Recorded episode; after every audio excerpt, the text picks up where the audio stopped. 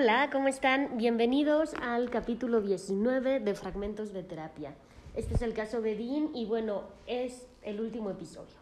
Yo sé, todos estamos como muy de duelo por esta situación. Cuando lo terminé, la primera vez que lo subí en TikTok, fue como haberlo dado de alta de nuevo y luego pues todos los comentarios de la gente y todo fue así como un duelo, la verdad es que es que sí, pero bueno, pues todo todo tiene que terminar en algún momento.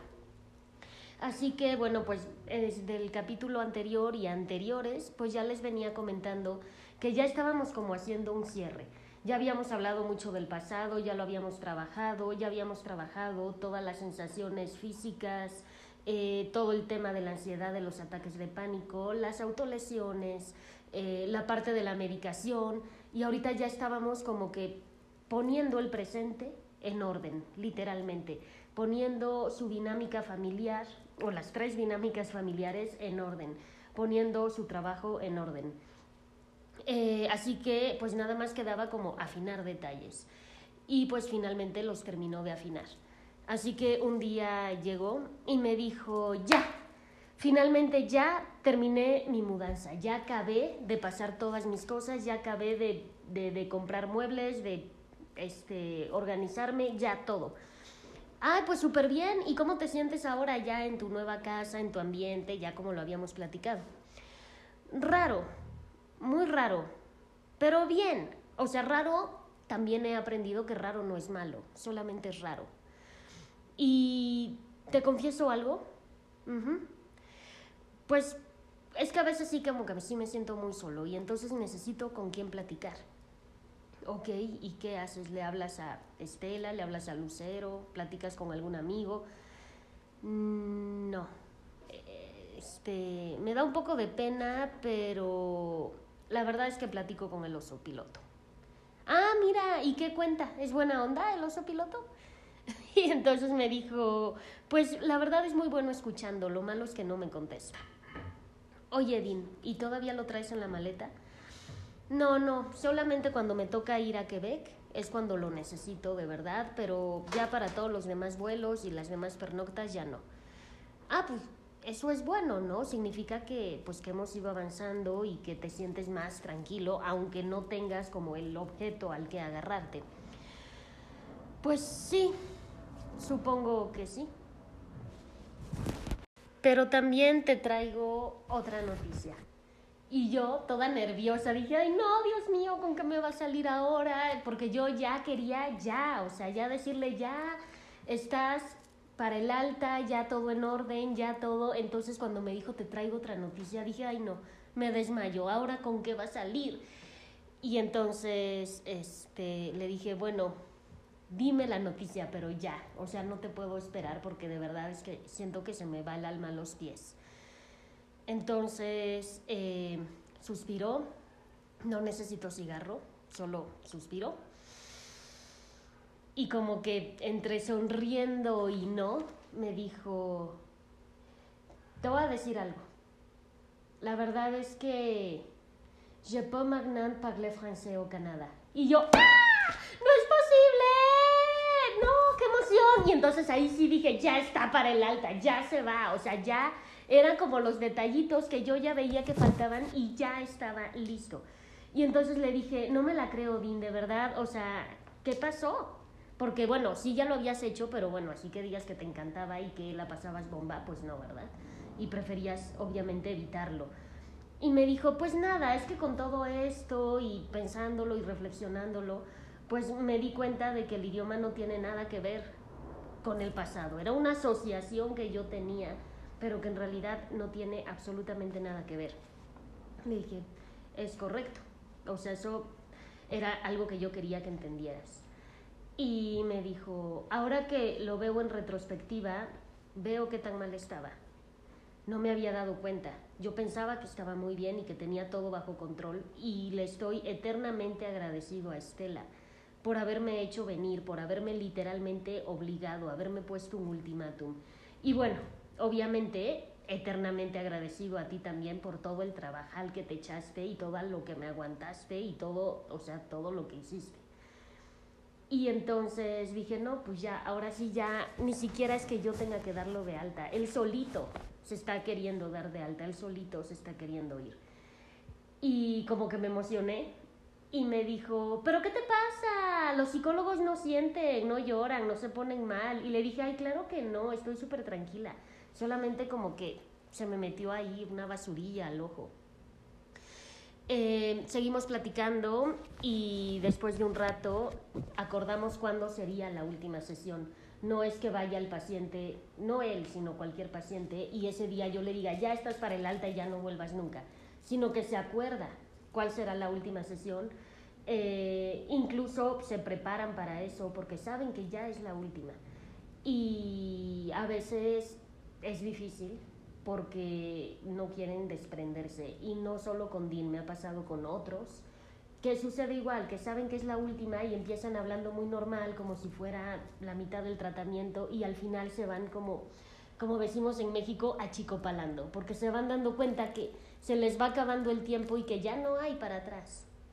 Desde luego que cuando se da un alta se le dice al paciente, no importa que ya estés de alta, Tú me puedes buscar, puedes volver a agendar, puedes este, volver a preguntar, puedes volver a mandar mensaje, las puertas están abiertas para cuando las necesites. Entonces, bueno, ahí fue cuando le dije, Dean, yo creo que ya. O sea, yo te veo ya bien, tú te sientes bien, yo creo que ya. ¿Tú qué opinas? Y entonces me dijo, sí, yo también creo que ya.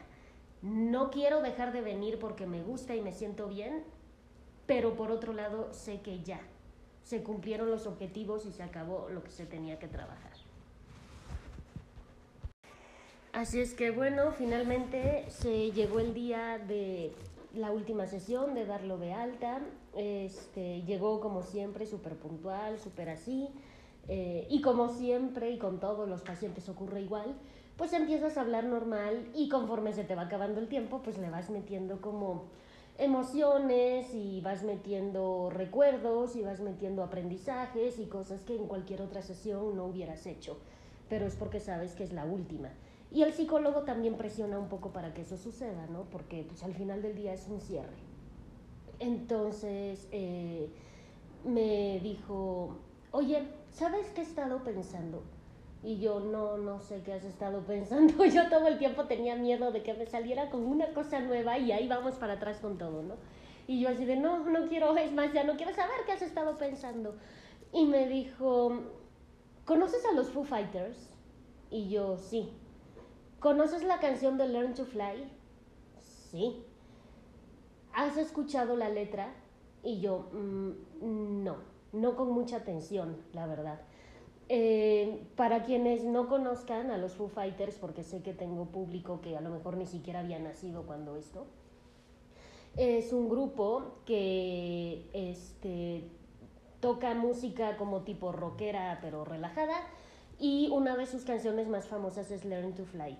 Si ustedes buscan el video aquí en YouTube o en algún lado de Learn to Fly, es un video de un avión justamente eh, y salen los pilotos, y sale la sobrecargo, y salen los pasajeros, y bueno, sí venía mucho al caso que me hablara de, de, los Foo Fighters y de Learn to Fly, pero en ese momento yo todavía no sabía de qué iba la cosa, ¿no?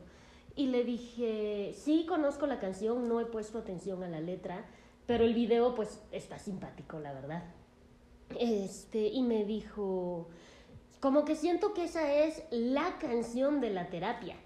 Y yo, ok, y entonces ahora eché a andar la maquinaria para tratar de, acordarme de la letra y no, no fue muy exitoso mi esfuerzo. Y entonces me dijo, ¿sabes como qué partes me recuerdan o siento de la canción que somos nosotros? Y yo no, no tengo idea. Y me dice, bueno, a ver, dice partes como. Y entonces fue donde empezó a citar pequeñas frases que vienen en la canción y que efectivamente casan perfecto con su caso y además, bueno, si tú ves el video y ves que es de un avión y toda la historia, pues sí casa todavía más. Entonces sí tenía cierta lógica. Em, me dijo frases que vienen en la canción como I think I need a devil to help me get things right. Necesito un demonio que me ayude, algo que me ayude a poner orden, a hacer las cosas bien. Hook me up a new revolution, because this one is a lie Él vivía efectivamente en una mentira, en tres mentiras de hecho, ¿no? Necesitaba como revolucionar. Eh, también la parte del coro dice, looking to the sky to save me, looking for a sign of life. O sea, buscando en el cielo algo que me salve, buscando una señal de vida. Looking to help me burn out bright. O sea, necesito salir, brillar, ¿no? Estoy como apagado, no hay señales de vida. Because I'm tired of lying. Estoy cansado de mentir y él me lo había dicho ya. Ya me cansé de estar jugando a la casita feliz con tres familias diferentes. Eh, siguió, ¿no? Claro que entre frase y frase pues había que fumar, desde luego, había que comentar otros puntos, había que hacer otros recuerdos, etcétera. Pero bueno, él seguía este, nombrando y eh, señalando partes de la canción. Em, también hay una parte donde dice, You just saved my life, acabas de salvar mi vida. Run and tell the angels everything is all right.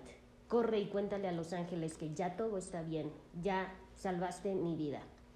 Fly along with me, I can't quite make it alone. No puedo hacerlo solo, necesito que vueles conmigo. Try to make this life my own. O sea, tratando de hacer que su vida le pertenezca, que sea de él. O sea, sí tenía todo el sentido, la verdad. Eh, y bueno, la última frase que me mencionó y que dije, no, sí, ya, o sea, sí estuvo pensando, porque yo pienso en los Foo Fighters y Learn to Fly y nada más pienso en el video del avión que me da mucha risa, o sea, no, nunca le puse atención a la letra. Me dijo que una de las frases que más como que le llega de la canción es que dice, Make my, my way back home when I learn to fly. O sea, estoy aprendiendo a vivir y a encontrar su hogar, porque no lo encontraba, por eso tenía tres, porque andaba ahí, busque y busque y busque, porque nunca lo había tenido. Entonces, sí hizo todo el sentido. Eh, como que con eso hicimos un cierre muy padre, la verdad. No es que todos los pacientes necesiten o lleven algo así como preparado, no.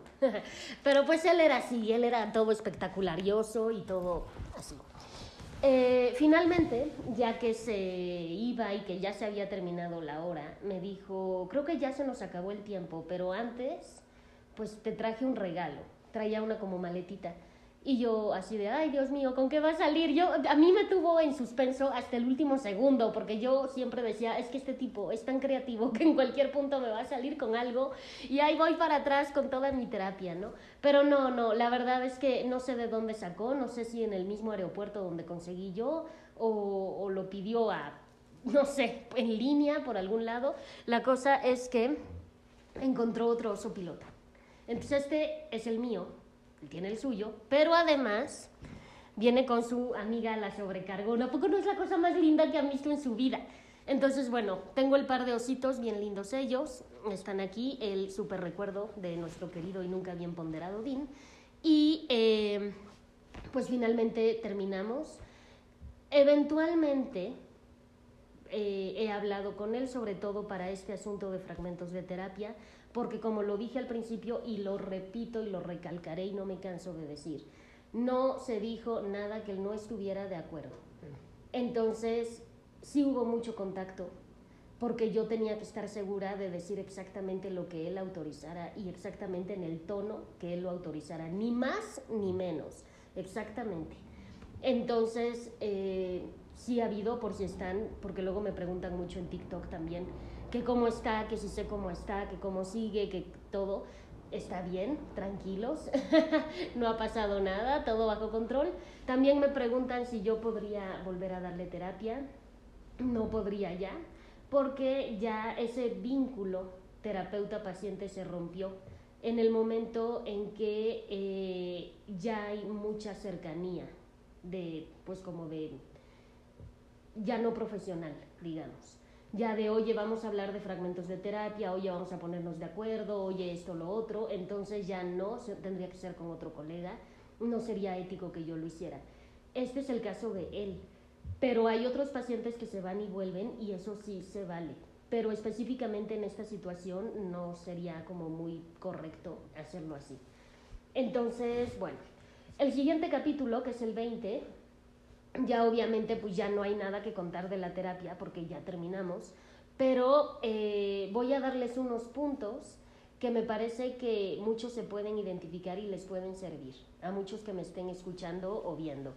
Los que me están escuchando en YouTube, eh, pues ya tienen aquí a los ositos y ya todo. Los que me están escuchando en Spotify, si quieren ver el osito piloto y la sobrecargo y todo, vayan a YouTube, ahí lo encuentran. Búsquenme como fragmentos de terapia.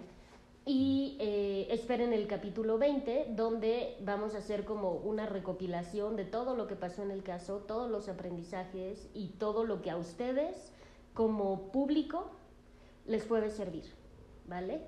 Entonces, bueno, pues eso fue. Espero que les haya gustado. Espero que de verdad se hayan identificado con algo para que busquen ayuda. Ese es el objetivo de Fragmentos de Terapia, que busquen ayuda y que sepan que no están solos y que hay quienes nos dedicamos a esto todos los días y tenemos todos los estudios y toda la preparación y todo el entusiasmo para poderlos ayudar en cualquier problema emocional, familiar, eh, de logística, de dinámica o de lo que ustedes tengan.